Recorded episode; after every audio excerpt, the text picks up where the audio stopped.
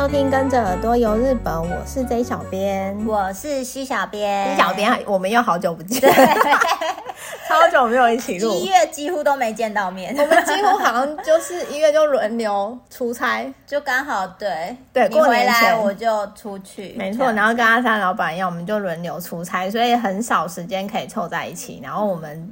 上个礼拜我跟阿三老板录了一集，就是我在我出差，然后跟去参加那个日本朋友婚礼的一个体验，哦、对。好棒哦！我觉得还蛮有趣的。大家有兴趣的话，想知道日本跟台湾的婚礼有什么不同，可以去听听我们的上一集的节目。对，上礼拜的节目。那今天我要来跟西小编聊一聊我们，因为我们这一次应该说最近去日本出差，刚好都有去住那个农家民宿。嗯，对对，所以我们就想说，那我们今天想要来跟大家聊一聊我们住。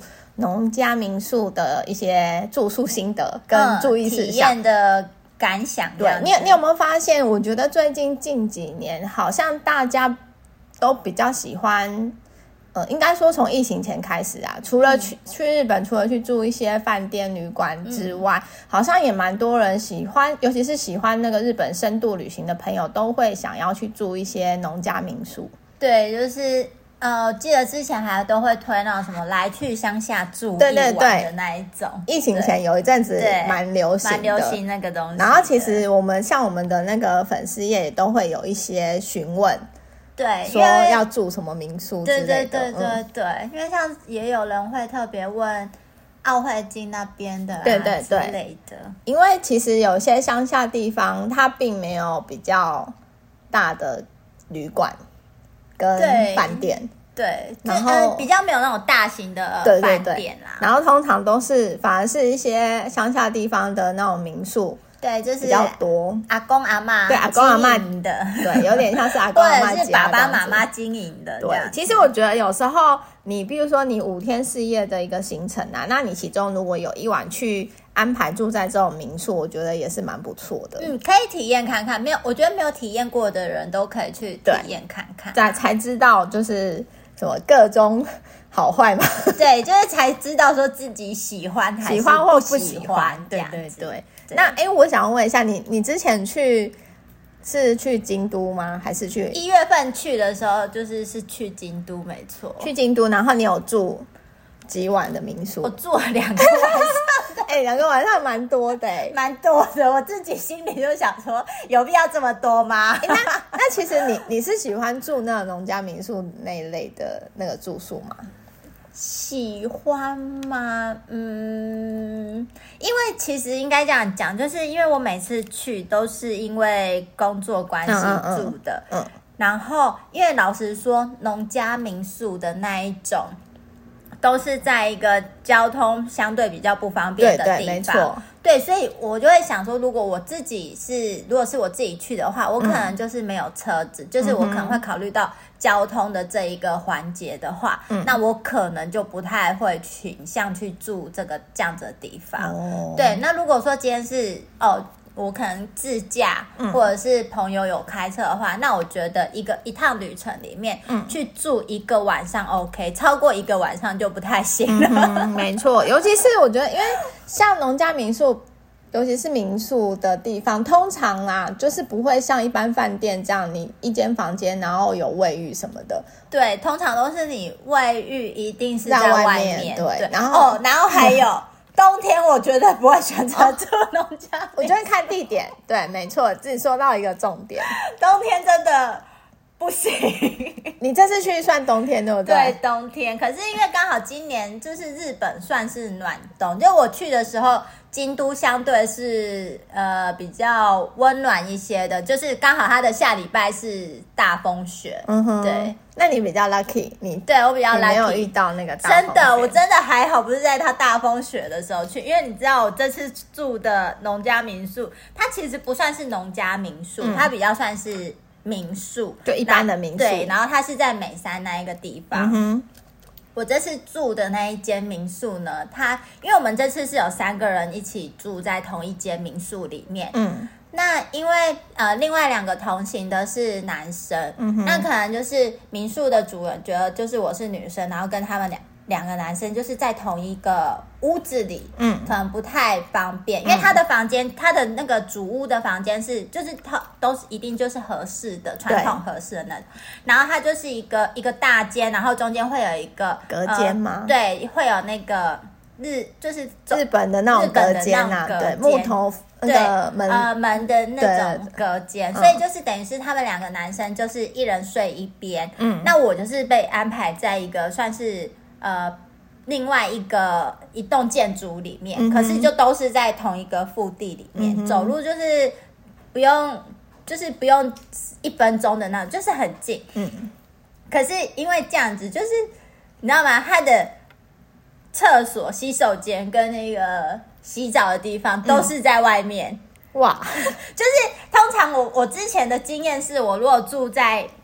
民宿，不管是农家民宿还是一般的民宿，嗯、还是呃一般的那种旅馆，即使它就是卫浴是在外面，不是在房间好，它至少是在同一栋建筑物里面，就是不用走到外面。对，我这次是在不同的建筑物。哦 所以真的，如果是下大雪或者是下雨的话，嗯、很不方便。那真的会是非常的要人命。对，就你必须要撑着伞在那里走去上厕所。嗯哼。对，而且你要想哦，就是因为它是在外面，所以你势必是要走到户外的空间。嗯哼。所以如果天气冷的时候，就是真的不能半夜才上厕所。对啊，其实住农家民宿，我个人也是建议说。你可能找不不是冬天的季节比较好，对，真的不要冬天比较好。而且就是因为他们，呃，虽然说，呃，日本的室内它一定都会有暖炉，对，可是那个地板冰到一个，就是你觉得你会有点怀疑人生，还是因为他们关西的那个民宿可能，因为他们都是木头地板，对不对？嗯、然后那地板超冰的哦，因为我。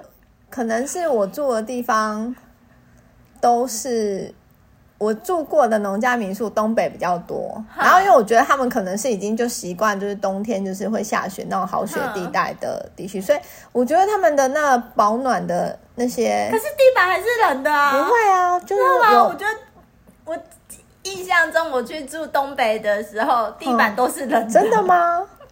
就是非常需要，就是穿个毛袜。哦，哎。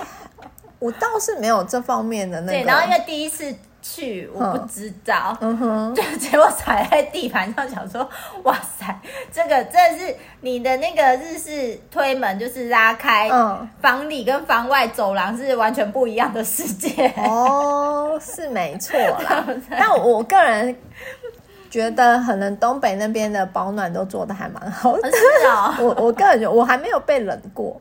龙飞港的地板是冷的啊！哎、欸，可是我觉得他那个，哎、欸，还是因为我有穿袜子，还是怎样？我不晓得，因为我我我没有被对铜铜塑的那个对，但是 也是的，我没有觉得它很冷哎、欸。地板我觉得好冷哦，还是因为可能房间都有开暖气，所以我我不觉得外面房间是真的是温都暖的。对，然后可是因为它不会是整栋，因为它像可能呃。走廊那边的话，就是不会有暖气、嗯、哦。对，所以那边其实是蛮冷的哦。哎，那你这次去关西，除了住那一间你说卫浴在外面之外，另外一间呢？你觉得如何？另外一间我是住呃另外一个地方，我是去和树町啊。和树町，对，茶茶之京都。对，茶之京都那边。嗯、然后和树町那边其实算是。民宿类型的，我算是住过两次。嗯，这一这一次跟上一次有一次是真的是属于住比较呃经营式的那种民宿，嗯、然后我这次住的算是比较像是 homestay 那一种感觉的。然后就是就是去体验，一般如果说台湾的学生团嗯去到那个地方，就是因为日本跟台湾也很蛮流行做那个教育旅行，就是交流，交流学生跟学校跟学校之间的交流。对，所以我这次就是去体验，就是台湾学生们去的时候，就是如果在冬天这个时候去住宿 的话，是什么感觉？哎，我真的觉得冬天对真的要做好保暖工作蛮重要的。对，然后这次去和树町那边的话。呃，它因为它比较不像是一般的农家民宿，它是算是 homestay。那它其实那那一个主人也是有在接那种一般的民宿的那一种。嗯。然后我觉得还不错的是，就是因为我这次住的是呃，他的房间有分在一楼跟二楼，嗯，然后这次因为就是冬天比较冷，所以。民宿主人是安排我们住住二楼这样，嗯、然后你二楼的话，你一定就是都会遇到一个问题，行李箱。哦，没错，行李箱。然后在出发前，因为出发前就是日方那边没有特别提醒我们说，就是你可能要换小的行李袋或者是什么的，嗯、然后是一直到了 出发前一两天吧，就是有。同行的人问了这件事情，嗯、但是方那边一开始是说，就是嗯，应该还好，没关系。可是他没有，应该他没有想到外国人的行李都是大行李，他们应该都知道吧？就是不会再这么没 sense。所以就是呃，我觉得很好的是，就是那个民宿的。那个爸爸就是直接把我把行李扛上去，uh huh. 因为我是按二楼，而且就是其实日本那种房子还是它的楼梯还是比较偏窄的。对啦，尤其是那种民宿的，对，尤其是那种就是老房子改建成民宿，嗯嗯嗯，它的房它的楼梯一定是窄的，嗯、所以就是其实老实说不是很好搬上去，嗯嗯嗯，而且有一点点危险啦。对，他们通常那种在家里的楼梯都是有点陡，对，又很陡，然后比较窄。对，我印象当中也是这样。然后觉得还不错的是，就是就是把它帮我搬上去，嗯、哼所以就觉得哎，省了一一个力气。可是，所以就是如果真的要去住民宿的话，嗯、就是会比较建议说，可能呃，对，就是换个行李，嗯，再好一点。对对，你行李箱还是可以拿到。楼下你就放楼下对，你就放一楼。对对，然后你的一些就是盥洗用品啊，要换洗的衣物什么的，嗯、就还是准备一个袋子，然后拿上去，上去会是比较好的。对，这个也是我最后，因为我最后会想要跟大家分享说，如果你要去住民宿的时候，有哪一些注意事项需要注意。对，这个是我觉得这是最重要的一点。对，这个我等下也会跟大家分享，因为我们之前是有。呃，这样子过，就是因为大家都是大型，尤其是我们从台湾过去，一定每个人都是大型。然后有很多人一起住一间，没错，真的是行李箱其实放对，其实就是像你刚刚讲这样，如果你真的要去住民宿的话，其实你的行李你要在随身准备一个小的行李，对，就是等于说你入住的当天，你可以，你如果是开车去，你可能就把大行李直接放在你的车子，对对对，或者是放在民宿，可能他们楼下的那个玄关之类，就一楼，对，你就不要。提上去，因为真的你自己要搬上去也是蛮麻烦的。对，是真的很麻烦。然后尤其是如果你们是住两两三个人一个人一个房间的话，嗯、那可能那个房间内的空间也是有限。对，打不太开。对，就是不建议说你真的把整个你的行李箱提上去。对对对。就是你准备一个袋子，小就是随身行李放你需要用的东西带上去就好。对，这是比较方便的，会比较好一些啦。对，然后。我不是说我这次住在和宿町是住那种 homestay 类型的嘛，嗯嗯、所以就是就是有点，因为他主要是想要让我们体验说，哎，就是学生来的话，嗯，那他们会跟学生一起做一些什么样子的交流？嗯、那反正就是我觉得住民宿很好的一点就是，呃，有一些比较热情的那个主人的话，他就是会跟你聊天，对。然后所以那天我们就是有就是聊天，然后他又帮我们，就是他准备的。食物，嗯，我觉得就是非常对台湾年轻人的胃，嗯、就是垃圾食物 啊，什么垃圾食物？不能这样讲，可是就是比较好吃，因为。我个人不是很喜欢，就是每天都吃酱菜。Uh huh. 然后它的它它算是有一点点创意料理，uh huh. 就是它的还蛮简单的一些东西，用什么水饺皮呀、啊，简单做成的那种小披萨，uh huh. 我就觉得哎、欸，还蛮不错的。而且就是你跟他，就是你可以告把你的需求告诉他。Uh. 然后我觉得就可以跟那个民宿主人就是互相去讨论什么的，嗯哼，对，然后比较有交流啊，然后你可以了解这个人，然后就是多聊天什么的，我觉得还不错。我目前住到的民宿的那个餐食，我觉得都蛮好吃的，没有我没有踩过雷，因为民宿比较不会踩雷。嗯可是因为早上的那个酱菜，因为我们早上就说、哦、吃酱菜，对，呃，我们早上没有吃酱菜，我们早上我们就跟那个民宿的那个主人说，就是因为他，而且通常就是晚餐你一定会吃不完，嗯，对不对？晚餐一定会吃不完，然后我们就跟他说，那晚餐呃隔天早餐我们就吃这些，嗯、不要再煮了。他本来隔天要帮我们准备日式的那个。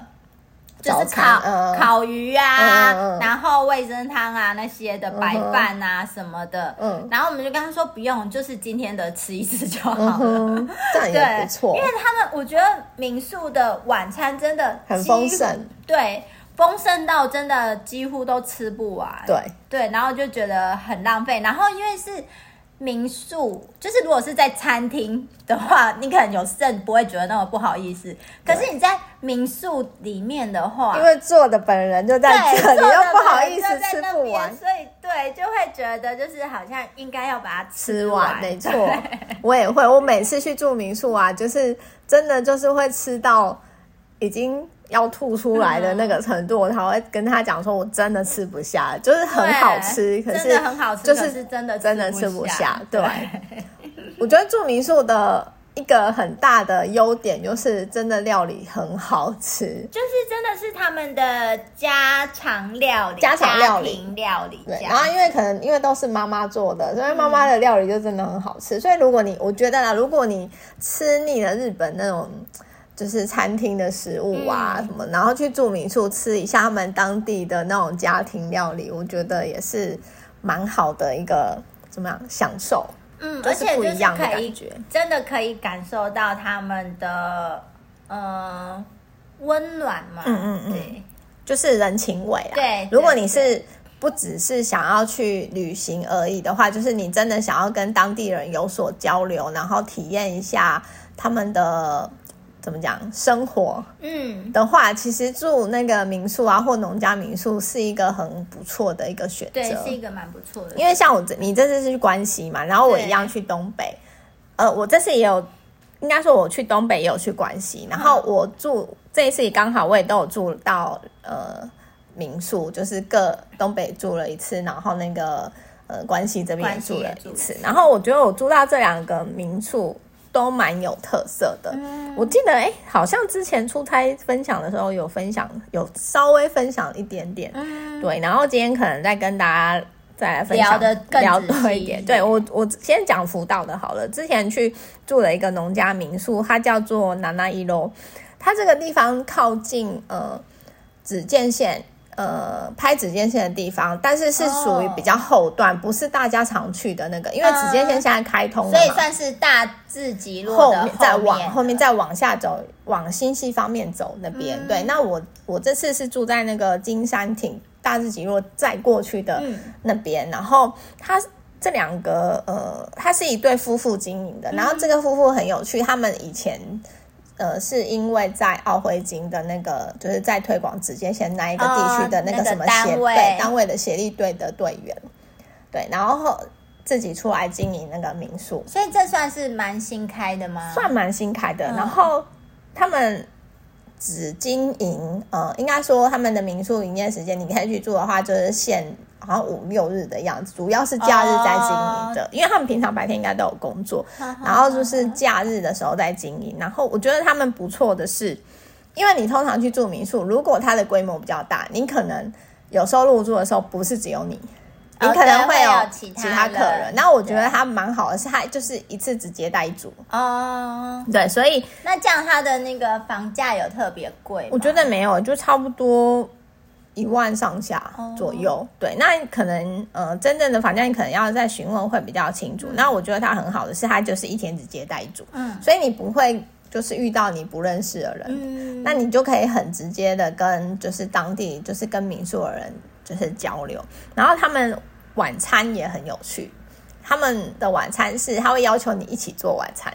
哦，对，但他他他都会先把一些材料准备好，不是、嗯、不是要不是很困难的那种料理，就是像小朋友要帮忙爸爸妈妈做菜对对对，就是有一点，那这也我觉得这个也算是就是住民宿就是交流的一部分，对，对，那你可能帮忙切菜，然后一起做一些什么简单的料理，嗯、然后主要还是他们会做啦，对，然后我觉得住农家民宿还有一个呃有趣的地方是，如果你住的是。他们有在经营，应该说他们有在提供一些体验活动的话，嗯、你可以有时间，如果你待在民宿的时间比较长，你就可以加码再预约那些体验。嗯，我觉得那也是蛮好玩的。像我就是这次有预。加码预约什么体验？因为这次去我们也算冬天了，对。然后他们那种户外农，像农作物之类的那个体验，可能就比较没有，因为已经就收割完了嘛，嗯、因为要过冬嘛，所以就比较没有那方面农业方面的体验。嗯嗯嗯、所以我我就预约了一个呃编织体验。哦，因为他们那区对。编织。编织物很有名，尤其是用那个山葡萄哦，山葡萄？山葡萄藤哦，然后编那个吊饰、嗯、或者是。因为我们是体验编吊饰比较简单啦，然后他们真正都会用山葡萄来做，比如说像一个篮子啊，哦、就是等于说这个东西应该是他们以前的生活用具，在制作对生活用具做的东西，嗯、对。然后我就预约了一个那个编织山葡萄的体验，然后我觉得就是还蛮好玩，因为对他在那边会请那个专门编山葡萄的人来教你哦，怎么编那个编成一个吊饰，然后。我觉得体验完之后，你就是还是可以带回，就是等于说你有一个那个有一个纪念品。对，然后像这样子，这个体验通常会要多久？然后多少钱呢、啊？多少钱？好像一两千日币吧，有点忘记了。然后多久的时间？因为我们就是等于说边做边聊天，哦、不是那种很制式的那种。哦、然后，所以我们可能顶多一个小时，差不多一个小时吧，结束。哦、看你动作快或慢，只是因为我们边做边玩，哦、就是没有很认真的。对，就是边做边聊天，所以稍时间有稍微花比较久一点。Oh. 对，然后我看他的网络上，除了呃像这种比较静态的，就是编织体验之外，他在其他季节好像你也可以预约说，比如说跟去采那个山菜啊，嗯，oh. 然后或者是跟他们一起什么烤番薯啊、oh. 之类的那些，就是比较户外的体验也有。然后只是我们这次选择的是比较呃就是室内比较静态的东西，oh. 因为其实我们在那边待的时间也。没有那么长，因为白天我们主要也是去拍指尖线什么有的没有的，哦、对对对对，哦、所以我会觉得说，如果你安排你的旅程，然后如果你有住农家民宿的话，如果你的时间刚好也比较充足一点，你就可以在加码做一个体验，不要只是住了就走。嗯，对，我觉得加码做一个体验就是也是蛮不错的，可以就是。多一些不一样的一些、啊、对，因为你你既然都跑到乡下了嘛，那你你就是我觉得你就可以有点像什么悠闲的漫游的方式去，就是享受你的旅程，嗯、我觉得真是蛮不错的。然后我刚刚讲的是在那个福岛的时候，我去那个京都林部，嗯，林部住的这一间，我觉得也蛮不错的。然后他好像也是一次接待一组的哦。我发现现在好像蛮多蛮多流行的，对，蛮多民宿都会。改成说哦，一天限定一组什么的。然后他这个民宿的也是蛮有趣。然后这个晚呃，他们的那个晚餐也是共同料理，就是一起做。哦，就一定要跟主人一起。而且他们的那个，我觉得他料理的方式又蛮特别。他们主要这个民宿主打是一菜一汤。哦，等于说就是呃，他们就是主要在推广简单的。用简单的食材，尽量去吃它食物本身的那种原料，嗯、然后原味这样子。对，原味不要做太多的加工啊，嗯、什么之类的的那种什么饮食方式哦。嗯、对，然后我们一起做这个料理的时候，看似很简单，可是其实我觉得做出来很好吃。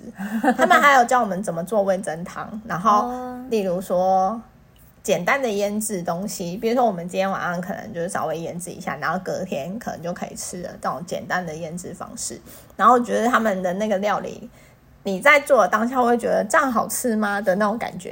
因为可能台湾人的口味会比较重一些，重，然后跟什么油炸啊什么有的没有的，就是比较多料理方式。可是他们的那料理方式就很简单，然后可是煮出来的东西我觉得好吃。它光它光一个那个。我印象很深刻，他早餐弄了一个烤豆腐哦，哦，好像也是当他们当地自己做的，然后烤出来，我就觉得完全不沾酱什么，就很好吃，就很有味道，对，就很有味道。所以，而且他们里面呃，房我重点是，我觉得除了餐食好吃之外，他民宿本身的设备我觉得也很赞，因为一进去就会有一个很像，我不知道你有没有看过日式的那种围炉。嗯，那个伊洛里，伊洛里，嗯，对，就是很传统那个，他们平常会可能。以前人生活的时候，冬天会烧水或者是烤鱼的时候，会有一个那个炉子在那边。嗯、对，他他们家的那个客厅跟饭桌就是在那个地方，就非常的有那种，你就是真的在乡下住一晚那种感觉。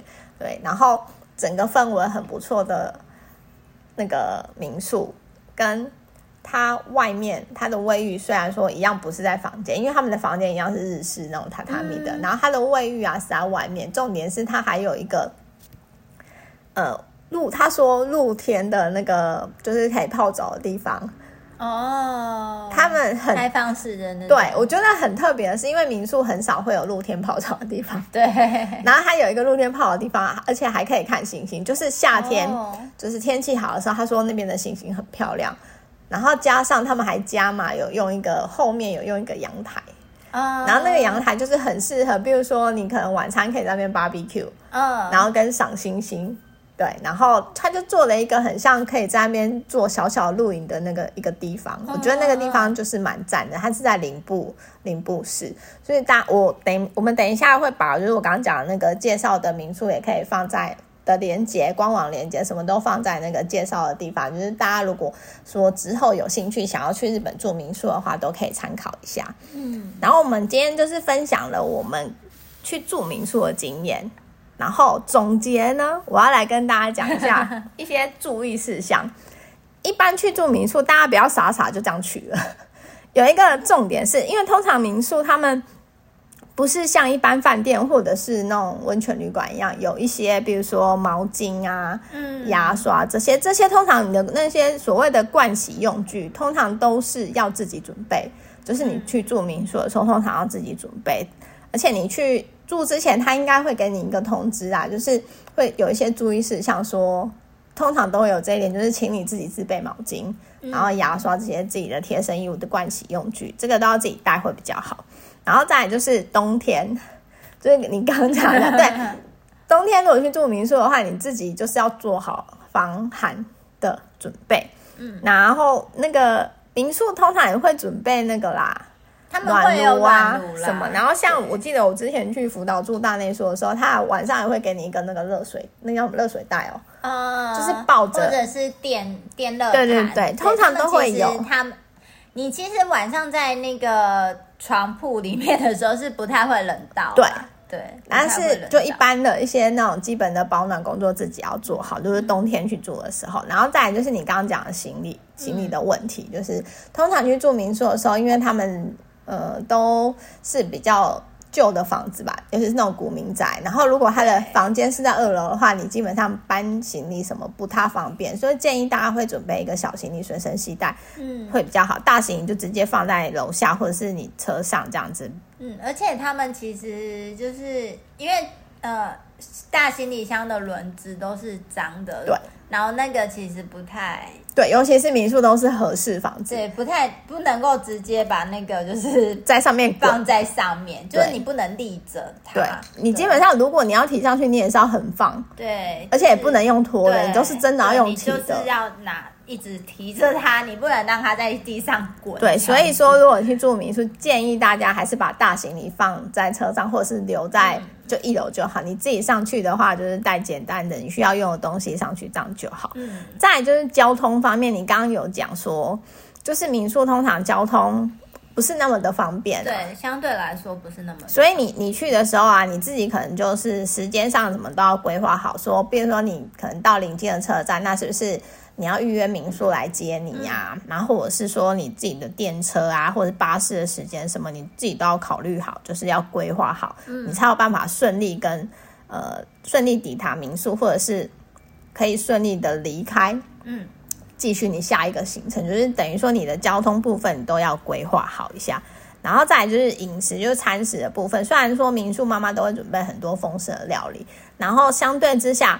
你就会比较不好意思吃不完，嗯，对，所以呢，你如果说你真的有，比如说不能吃的东西呀、啊，尤其是你会过敏的这些东西，你一定要事先跟民宿的人讲。嗯、如对，如果你预约的那个呃方案有附餐食的话，就是这个一定要讲，不然有会他好不容易准备那么多东西，结果你很多不能吃，什么、嗯、就是有点可惜，又有点浪费食物。所以这个时候预约的时候都要讲清楚，会比较好一点。还有预约方式，其实民宿通常预约都是打电话比较多，对不对？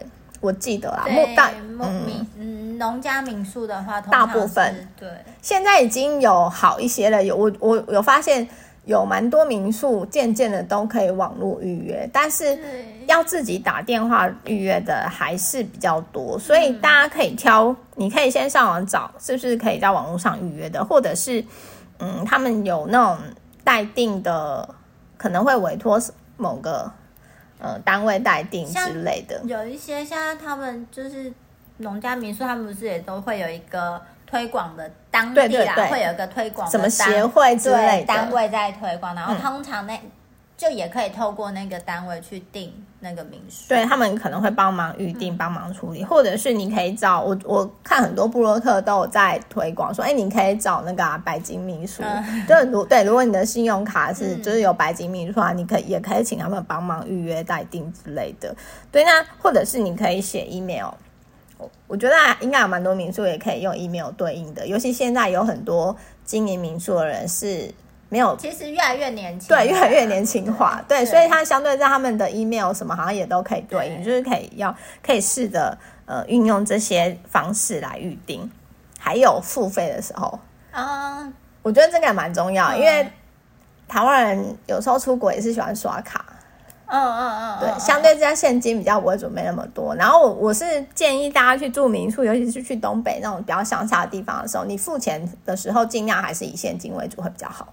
对，因为阿公阿妈那种乡下地方的民宿，通常都是还是只收现金。对，因为他们，你你就想嘛，就是一般家庭在经营，就是比较没有刷卡机这种东西，比较不会有刷卡。对，然后通常去住民宿都会比较是以现金付费的方式，所以这一点可能要请大家注意这样子。嗯，对，以上就是我就是归类了一些我觉得去住民宿的时候比较需要注意的，注意的对地方。嗯。然后今天就是我以上就是我们。分享。什么民宿住宿经验？对，就是刚好这一阵子有去住到，所以就跟大家分享一下。我觉得蛮实用的啦，因为可能大家也会想要去体验一下住一下民宿看。对，就是听，希望今天听完这一集，对你们想要去住民宿的人会有一些帮助。对，会不会有人听了以后不想去？应该不会吧？自己觉得不会。那如果大家喜欢我们的我们的分享，欢迎在下面留言，或者是到我们的脸书 IG 搜寻日本旅游推广中心私讯给我们，也可以到我们的官网 jtc17gojp 点 com 获得更多的旅游资讯。我们今天节目就到这边喽，拜拜。